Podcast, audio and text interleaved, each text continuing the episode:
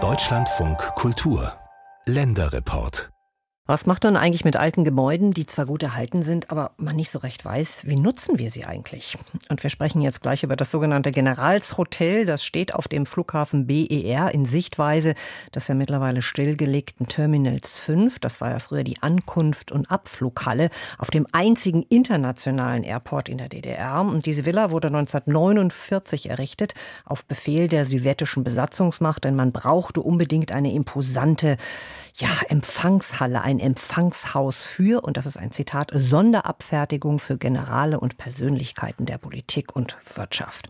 So, sie ist ein sehr gut erhaltenes Zeitzeugnis, typisch der Stil, der Architekturstil, aber jetzt steht sie leer, schon seit längerem. Und nächste Woche soll sie abgerissen werden. Und das sorgt für Entrüstung. Christoph Richter hat die ganze Geschichte. Die Tage des denkmalgeschützten und bestens erhaltenen Generalshotels in Schönefeld am Stadtrand von Berlin sind gezählt. Ein Repräsentationsbau, der seinesgleichen in Deutschland sucht, wurde einst von 1947 bis 1949 im Auftrag der Sowjets errichtet. Unfassbar, dass man ein Denkmal von diesem Wert jetzt abreißen wolle, sagt Architekt Ayan Eirelmas. Er ist Vorstandsmitglied im Deutschen Nationalkomitee von ICOMOS. Das ist die internationale, nichtstaatliche Organisation, die sich weltweit für Schutz und Pflege von Denkmälern und Denkmalbereichen einsetzt. Eine Beraterorganisation der UNESCO. ICOMOS wünscht sich und fordert sehr genau und sehr leidenschaftlich darüber nachzudenken, ob dieser beschlossene Abriss tatsächlich notwendig ist. Weil wir schon von ICOMOS aus und natürlich nicht nur ICOMOS, sondern auch viele andere Akteurinnen und Akteure der Auffassung sind, dass dieses Gebäude sehr, sehr erhaltenswert ist und wir zumindest innehalten sollten und nochmal fachlich in die Debatte einsteigen sollten. Das Generalshotel abzureißen widerspräche einerseits dem respektvollen Umgang mit Denkmalen der Moderne und andererseits dem Nachhaltigkeitsgedanken, heißt es in einem Statement von ICOMOS. Ein Appell, der so auch in einem offenen Brief formuliert wird und den mittlerweile über 1000 Menschen unterschrieben haben. Der neoklassizistische Bau der unmittelbaren Nachkriegszeit gehört dem Bund und wurde 2011 von den Behörden wegen des Baus des Regierungsflughafens zum Rückbau, wie es heißt, freigegeben. Das war vor zwölf Jahren. Seitdem haben sich die Vorzeichen geändert. Die Pläne wurden auf 2034 verschoben. Denn die Bundesregierung will laut Bundesbauministerium aktuell keinen Neubau eines Regierungsterminals. Das aktuelle Provisorium soll die Dauerlösung sein. Unverständlich, dass man dennoch am Abriss festhalte, sagt Eirelmas und kritisiert, dass keiner der Verantwortlichen, ob aus den Bundesministerien oder den Bundesbehörden, mit den Abrissgegnern sprechen wolle. Gesprächsanfragen würden kategorisch abgelehnt. Wir von ICOMOS haben alle Ministerien inklusive den Bundeskanzler angeschrieben und ähm, haben äh, unsere Sicht auf die Dinge dargestellt, darum gebeten, darüber nachzudenken, ins Gespräch zu kommen. Das ist nicht wirklich passiert. Die Zuständigkeiten sind nicht für Außenstehende nicht ganz transparent und schwer nachvollziehbar. Ich glaube, wenn ein guter Wille jetzt da wäre, wäre das wunderbar, wenn wir einfach nochmal da so eine Initialzündung hinbekämen. Das einzigartige Gebäude steht etwas verlassen auf dem Flughafen BER. Errichtet wurde das Generalshotel nach einem Entwurf von Georg Hell, erzählt Kunsthistorikerin Stefanie Herold. Sie ist Expertin für städtebauliche Denkmalpflege und urbanes Kulturerbe an der TU Berlin. Der Bau sei kein klassisches Beispiel der Ostmoderne, sondern eher so ein Rückgriff auch auf die Formensprache zur Zeit des Nationalsozialismus haben, Heimatstil. Wenn wir uns zum Beispiel repräsentative oder Funktionsbauten in der DDR angucken aus dieser Zeit, dann sehen Sie solche Formensprachen mit den Fensterformaten, mit diesen Dachformen und so.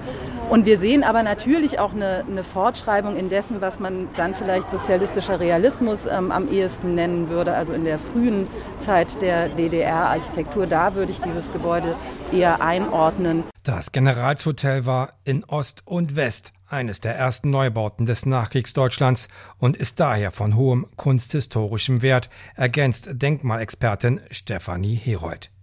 Die Innendetails sind bestens erhalten, wie etwa die marmorverkleidete Empfangshalle. An der Decke hängt ein vielarmiger Kronleuchter, gefertigt vom Kunstschmiede und Metallkünstler Fritz Kühn. Er hat auch weitere Innenausbauten, wie etwa Treppengeländer, beigesteuert. Ebenso sind textile Wandbespannungen, Heizungsabdeckungen mit Sowjetstern, die furnierten Einbauschränke noch vorhanden. Man bekommt beinahe das Gefühl, als ob erst gestern die SED-Genossen das Haus verlassen hätten. 1996 wurde das Generalshotel in Brandenburg als Denkmal unter Schutz gestellt. Dennoch wolle man das Gebäude abreißen, weil auf der Stelle mal ein Flugzeug der Regierungsstaffel parken solle. Sarah Damos von Bündnis 90 Die Grünen schüttelt verständnislos den Kopf.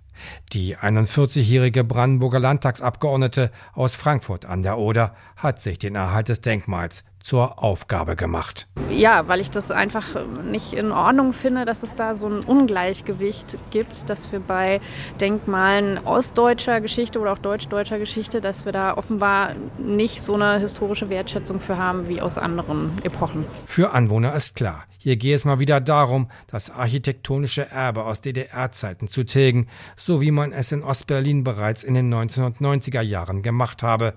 Dieser Trend setze sich fort, sagt Martina Rose aus dem benachbarten Schulzendorf. Man hat schon das Gefühl, dass alles, was von früher aus der DDR ist, alles weg muss. Soll keine Erinnerung mehr bleiben. Wenn es weg ist, dann hinterher zu bedauern, das nützt niemandem was. Auch Brandenburgs SPD-Ministerpräsident fordert den Erhalt des historischen Generalshotels.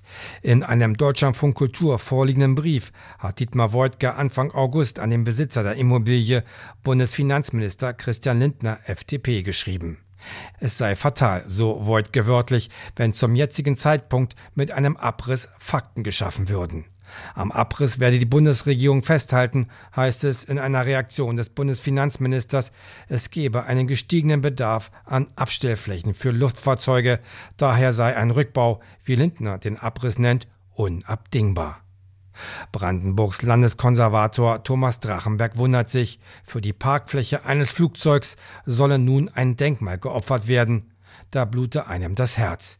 Er fordert einen Abrissstopp, weil man ansonsten ein architektonisches Solitär aus der unmittelbaren Nachkriegszeit dem Erdboden gleichmachen würde. Während unsere Großeltern noch mit Essenmarken sich versuchten am Leben zu erhalten, ist, sind da Marmor, Porphyr verbaut worden, ist Fritz Kühn geholt worden, um die Ausstattung zu machen, sind äh, exzellente Möbel äh, aus Hellerau verarbeitet worden und, und, und. Es handelt sich also um ein Juwel. Doch die Hoffnung auf einen Abrissstopp ist nicht groß, denn das Denkmal ist bereits mit NATO-Stacheldrahtzaun abgesperrt, die Baucontainer stehen schon bereit. Alles sieht danach aus, als ob man, trotz aller Kritik, nächste Woche mit dem Abriss beginnt. Nur wenige begrüßen das Vorhaben öffentlich. Einer von ihnen ist der Schönefelder Bürgermeister Christian Henschel, parteilos. Für ihn ist der Abriss der richtige Schritt. Ich zähle mich eher zu den Stimmen, die sagen, wir haben sehr viele Gebäude, auch aus der alten Zeit, aus der DDR-Zeit, die unter Denkmalschutz stehen, die erhalten bleiben. Und irgendwann muss aber auch der Platz geschaffen werden, um neue Sachen, äh, neuen Dingen die Möglichkeit äh, zu geben, sich zu entwickeln.